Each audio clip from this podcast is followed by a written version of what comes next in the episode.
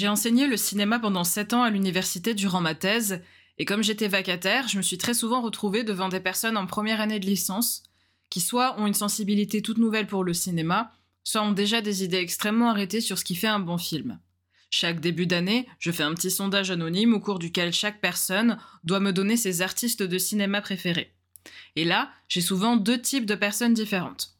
Dans le premier type, souvent, j'ai le Big Four, Miyazaki, Kubrick, Burton, Dolan, qui sont très bien, il n'y a pas de souci, avec en plus dedans depuis 2020 le Big Free, Siama, Ducournau, Varda, qui sont très bien aussi, avec en plus dedans, de temps en temps, j'ai Fincher et Lynch, dont j'ai jamais vu un seul film d'ailleurs, pour être honnête. Et des fois, tout simplement, j'ai des personnes qui ont juste pas de préférence, c'est possible aussi. Et en face, au milieu de tout ça, je vais toujours avoir le film qui va sortir du lot et qui me fait supposer que la personne a vraiment répondu ça pour m'impressionner. 90% du temps, pendant 7 ans, ce film, c'est La montagne sacrée de Jodorowsky. Alors, je doute pas qu'il y ait des vrais fans de Jodorowsky de 17-18 ans. Je trouve ça très cool mais qui en est autant dans toute ma carrière, je trouverais ça vraiment, vraiment incroyable. Bienvenue dans Fichier Zip, le podcast cinéma qui t'explique des trucs compliqués avec des phrases simples. Le but, c'est de faire passer le courant entre le cinéma et toi pour te faire comprendre des théories filmiques en un éclair. Pas de détour, pas de fioriture intellectuelle, ici on est clair, on est précis, on est là pour booster ta culture cinématographique en moins de 30 minutes. Top chrono, c'est parti, début de l'extraction.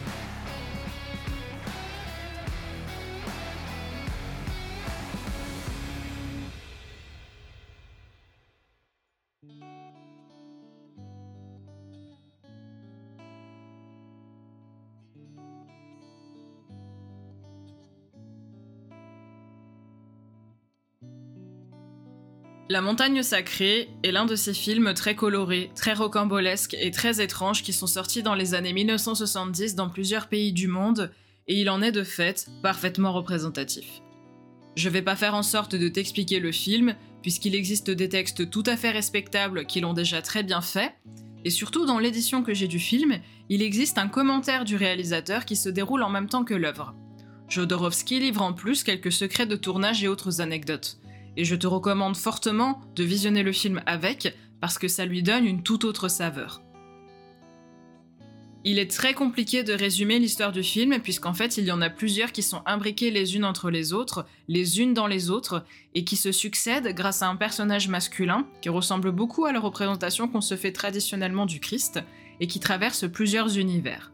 Réduire le film à un délire psychédélique où l'inconscient est le chef d'orchestre d'un opéra analysable avec la psychanalyse est possible, c'est valable, mais c'est pas le prisme le plus intéressant du monde, même si c'est celui que Jodorowsky utilise à plusieurs reprises dans son commentaire. Par ailleurs, je vais casser un mythe pour certaines personnes si nécessaire, mais il ne faut pas croire tout ce que dit un réalisateur à propos de son film.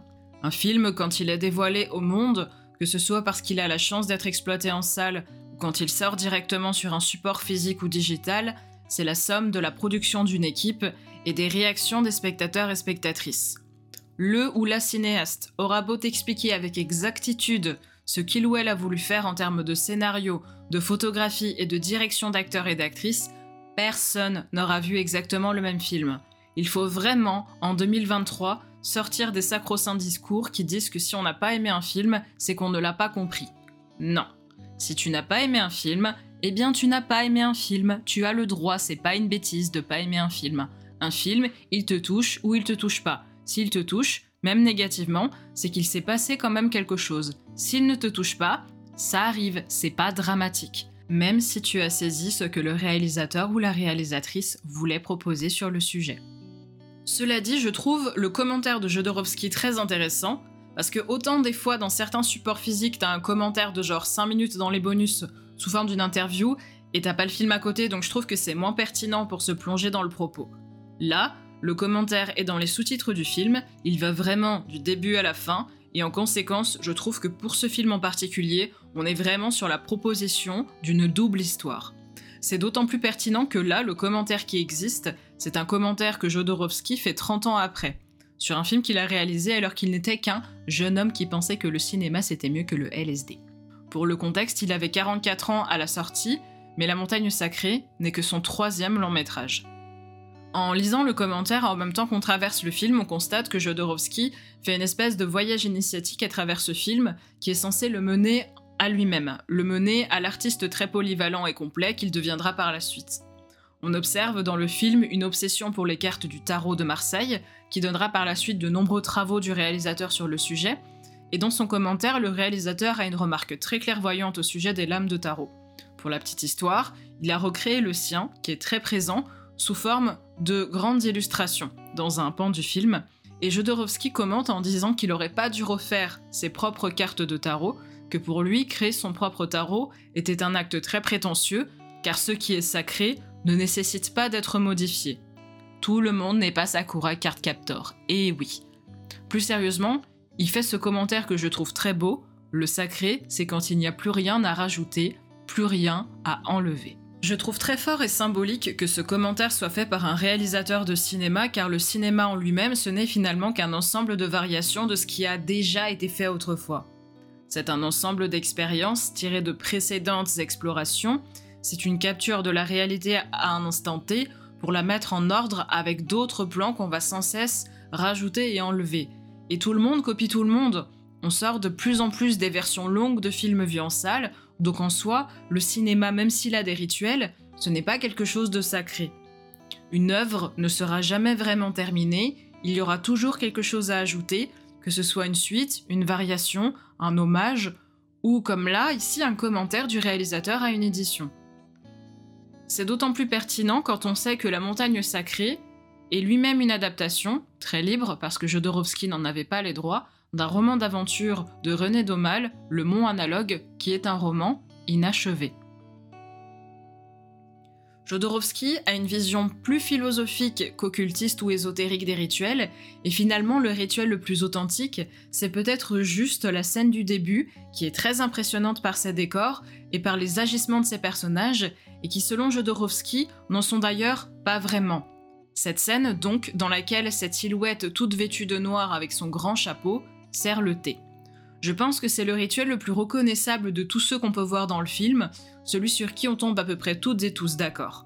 Il y a dans la lenteur des gestes du personnage quelque chose qu'on ne retrouvera plus par la suite, car tout va tellement vite, tout explose tellement dans plein de couleurs que c'est cette scène, dans cette pièce carrelée, où il n'y a que le noir, le blanc, l'argent et la couleur de peau des personnages, fait que c'est presque la moins étrange de tout le film, quand on connaît un petit peu ce qui se fait dans le cinéma des années 1970.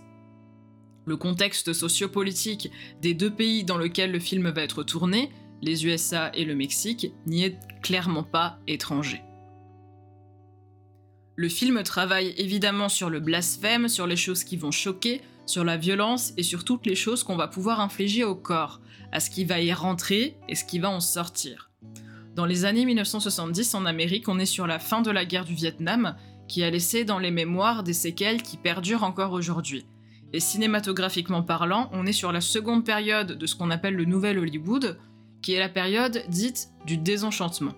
En 1973, date de sortie du film, l'Amérique vient seulement de se retirer de la guerre après les accords de paix de Paris, et l'ambiance qui va en ressortir va marquer durablement la production cinématographique. À cette époque, le cinéma américain est dominé par les productions classiques et ce qu'on appelle les majors, les grandes maisons de production qui maîtrisent le marché et qui vont peu à peu se heurter à un vivier d'artistes plus jeunes, très politisés, qui ont envie de rompre avec tout ça et de s'exprimer sur les circonstances sociopolitiques de leur période. On va donc voir arriver dans les années 1970 en Amérique des films d'une très grande violence pour l'époque, qui vont faire la part belle à tous les trucs sympas et moins sympas qu'on peut faire avec un corps humain. Donc forcément, quand la production du film, enjaillée par El Topo, le deuxième film du réalisateur qui a eu beaucoup de succès, arrive vers Jodorowsky en lui tendant un million de dollars et en lui disant tu fais ce que tu veux avec, bah Jodorowsky, il fait ce qu'il veut avec. C'est-à-dire tout et n'importe quoi, ce qui fait qu'il est facile de voir ce film comme un déferlement de tout ce qui se passe dans la tête du cinéaste à ce moment-là.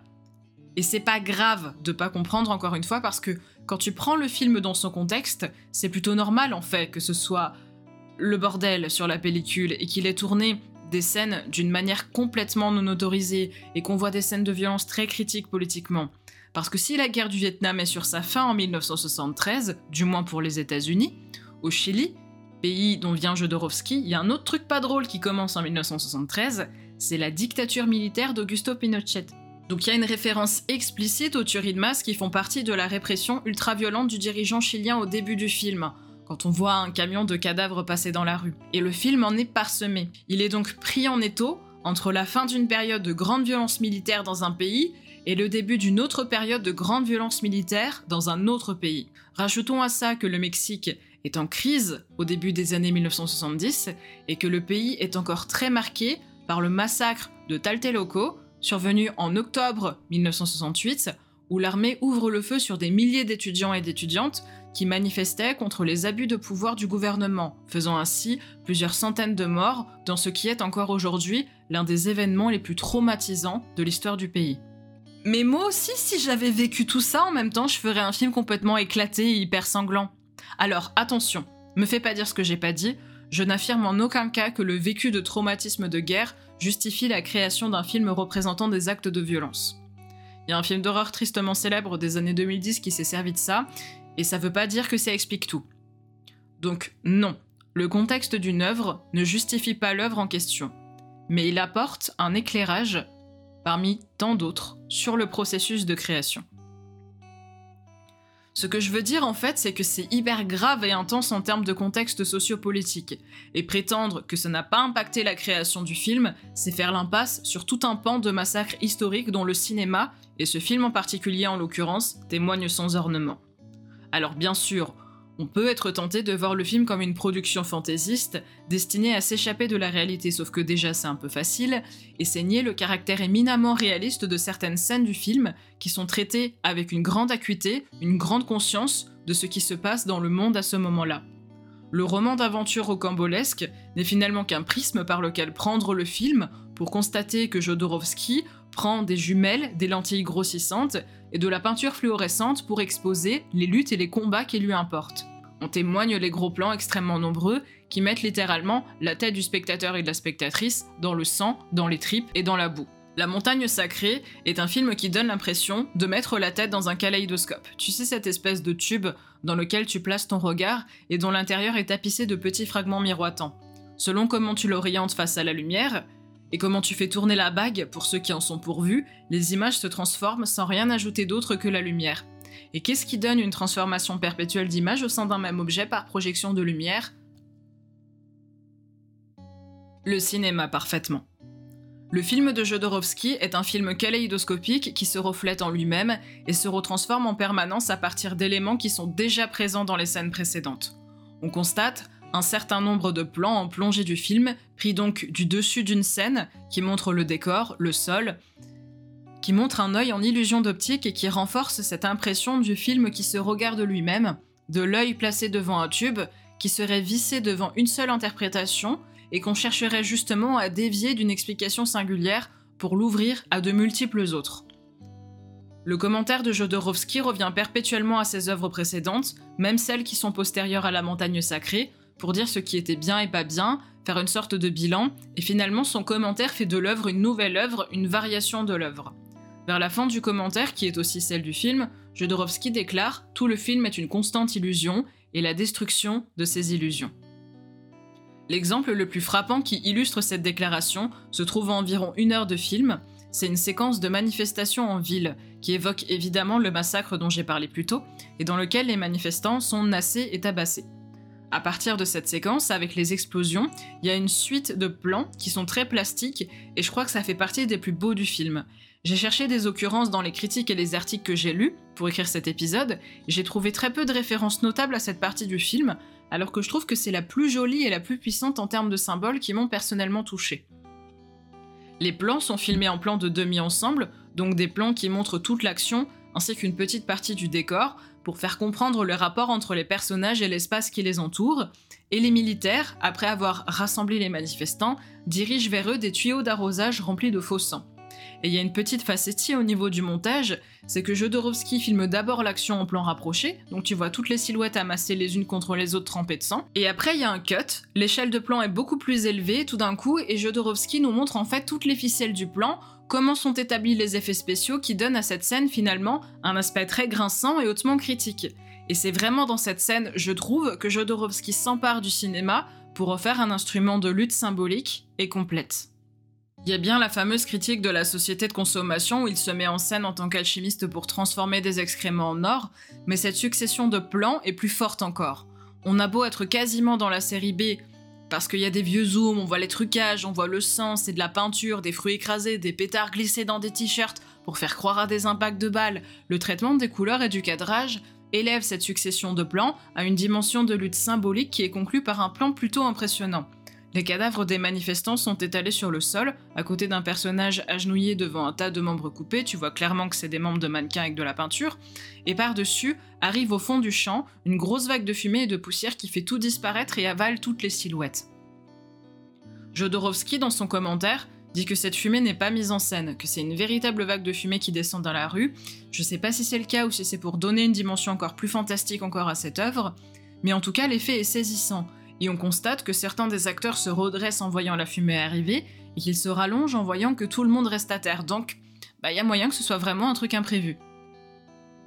Ce que je veux dire avec la mise en avant de cette séquence, c'est que le réalisateur tend à vouloir montrer les dessous de la réalisation. Ici, ce sont les effets spéciaux. Mais en fait, c'est quelque chose qu'on voit durant tout le film, et jusqu'à la fin de celui-ci, quand le film se termine en plan d'ensemble sur le cinéaste qui interrompt une séquence, en jetant le plateau de la table sur le sol et en disant qu'il en peut plus des symboles, qu'il dit au revoir à la montagne sacrée et que la vraie vie les attend. C'est peut-être sa manière d'interrompre le film de la même manière que le roman est interrompu en plein milieu d'une phrase. Le film me fait un peu l'effet d'un vêtement très joli et plein de couleurs, qu'on aurait mis beaucoup de temps à concevoir et qu'on aurait ensuite retourné pour ne montrer que son envers, avec les motifs brouillés et tous les fils qui dépassent.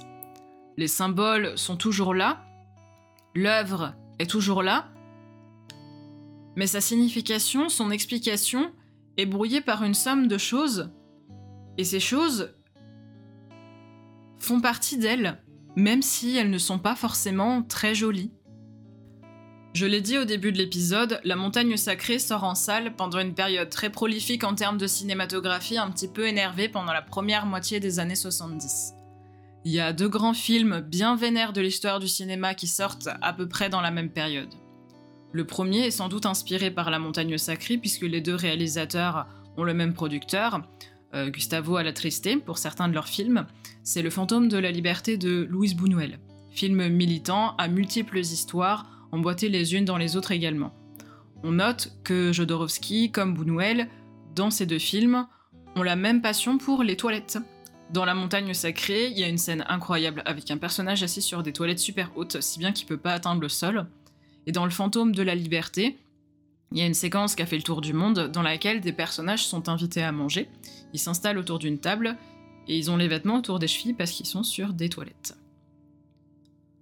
On remarquera que les deux réalisateurs ont la même passion pour les insectes filmés de très près, comme si la caméra était un microscope. Et pour la boue également d'ailleurs. L'obsession de Jodorowsky pour le motif de l'œil, et notamment la table en forme d'œil qui prend feu dans la montagne sacrée, rappelle cet œil tranché au début du chien andalou de Buñuel et Dali. L'hommage est plus explicite dans la montagne sacrée lorsque le personnage tend une main remplie de mouches, qui rappelle la main recouverte de fourmis, du chien andalou également.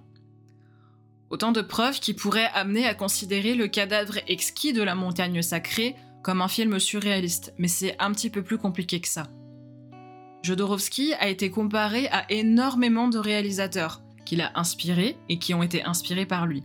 Mais en ce qui me concerne, la référence la plus forte qui m'a sauté aux yeux dans la montagne sacrée, c'est celle à Pasolini, ce qui m'amène au second film un peu vénère sorti dans les années 70, Salo ou les 120 journées de Sodome, qui est le dernier film du réalisateur.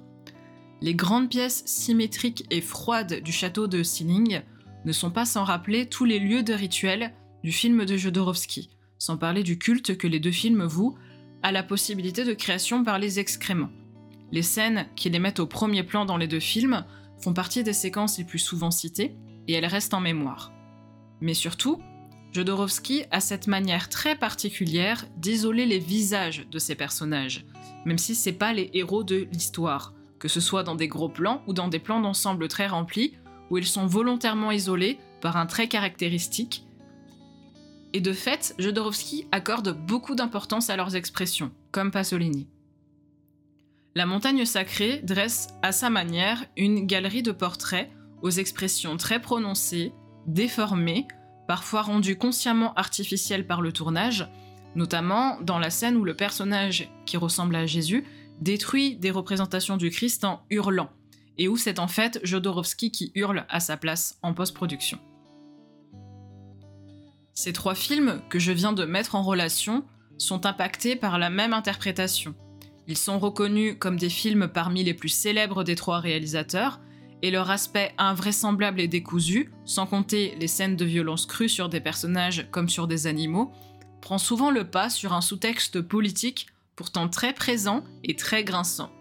Je ne suis pas toujours partisane des liaisons faciles entre les films, surtout quand les réalisateurs sont aussi différents les uns des autres, mais il faut reconnaître que ces trois-là partagent une thématique de la folie créatrice et du cycle de la vie très prononcée qui, si elle ne permet pas d'affirmer que les cinéastes se sont inspirés entre eux, témoigne d'une énergie artistique prégnante dans les années 1970 reconnaissable à sa démesure et à son authentique fantaisie, à la fois grinçante et touchante, qui posera sur le long terme les premiers jalons du cinéma bis des années 1980.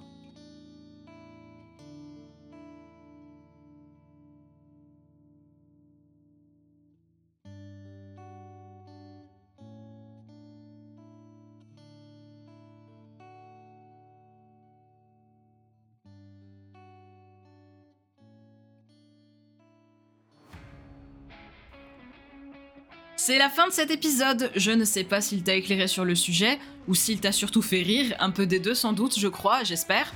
En tout cas, j'ai pris énormément de plaisir à le tourner et à le monter. L'épisode qui va suivre va être très bonne ambiance aussi, puisqu'on va reprendre les bases sur un des films les plus controversés de la décennie 2010. Mais ne t'inquiète pas, comme d'habitude, on va faire ça en douceur, en souplesse, et ça va très bien se passer. J'espère que cette émission t'aura plu. Si c'est le cas, abonne-toi et fais la tournée autour de toi. Merci de ton écoute et à la prochaine pour une nouvelle théorie passionnante à décompresser.